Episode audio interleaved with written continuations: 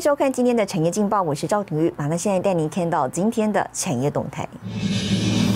鸿海正接投资金源厂，外资表示呢，有助电动汽车竞争优势。金源店全体员工改做 PCR 检测，下周开始，结果阴性者呢才能进公司。国旅餐饮熄火，饭店业五月营收吹冷风。外海跟长荣社会营收力度加持，盘中呢是再创新高价。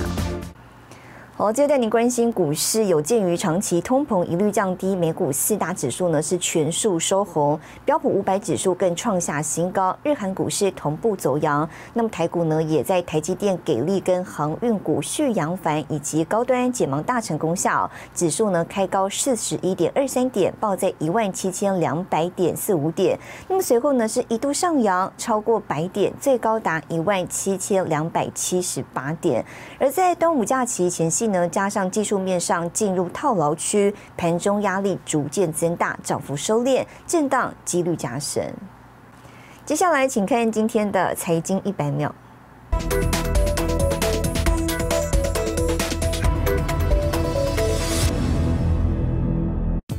美国劳工部十号报告称，由于美国通膨压力持续增加，五月份的 CPI 年增率达到百分之五，创近十三年以来最快增幅。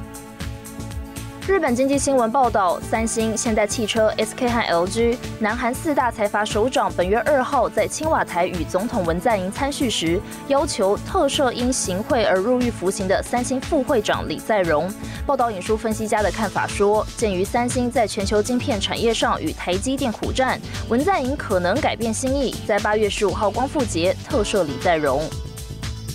金源电子十一号起，针对本国员工五千多人展开第二轮的筛检，并将原本规划的快筛改为直接进行 PCR 检测。下周起，不论本国籍或外籍员工，都必须通过 PCR 检测才能进入公司。金源表示，目前产能每天逐步恢复中。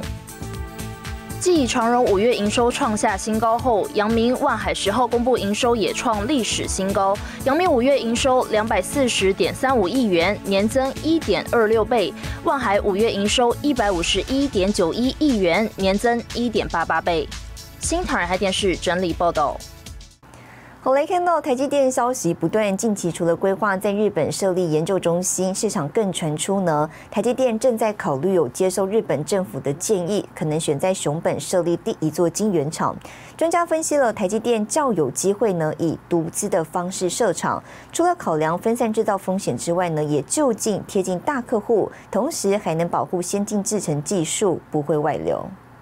最先端の半導体の研究開発を 茨城県つくば市で共同で行うことが決まり。台积电斥资一点七八亿美元在日本设立三 D IC 材料研发中心。日本经济新闻报道，台积电正在考虑接受日本政府提出的建议，评估在日本设立晶片工厂。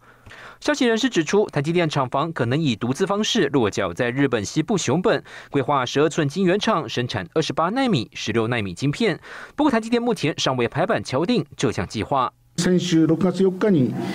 半導体デジタル産業戦略を公表したところであります。本戦略を踏まえて半導体先端半導体の国内製造基盤の確保など半導体の確実な供給体制の構築を図ってまいりたいと思っております。日本经济产业省官员没有点名特定厂商，但强调半导体生产的重要性。日媒五月也曾经报道相同新闻，点名 Sony 与台积电有可能采取合资方式，在熊本新建四十纳米以下等级的半导体工厂，投资额可能破一兆日元规模。日本政府那么在近期宣示将会投入两千亿的一个日元，那么来支持半导体制造业的一个发展。那么在这当中，当然是需要台积电在这个部分的一个协助，也是基于在整个呃生产它的一个风险的一个分散这样的一个考量。台积电某种程度也已经能够获得日本最优惠的一个奖励的一个措施。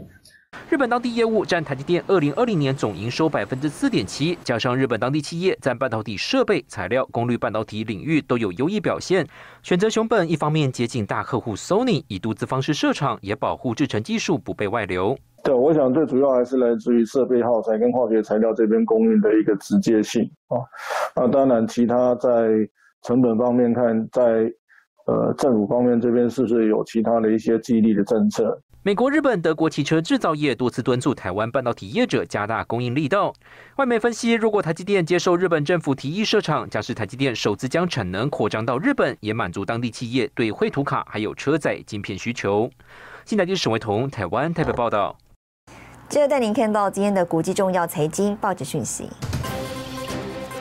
彭博社：中国债券市场龙头恒大集团违约消息不断，股价重挫。那么，创办人身价腰斩蒸发两百亿美元。金融时报：软银四百五十六亿美元投资金融支付公司 Klarna。华尔街日报：美国五月消费者物价指数呢年增百分之五，增速创下十三年历史新高。本产经新闻：日本五月国内企业物价指数年增百分之四点九，那么高于上月与预期。台湾生技业的研发实力世界有目共睹，更成立了国家生技研究园区，网络具有研发新药潜力的公司。七十二岁的陈水田博士呢，就是其中一员。五年前，陈水田从中研院退休之后，把退休金呢作为创业基金，投入新药开发，为产业孕育人才。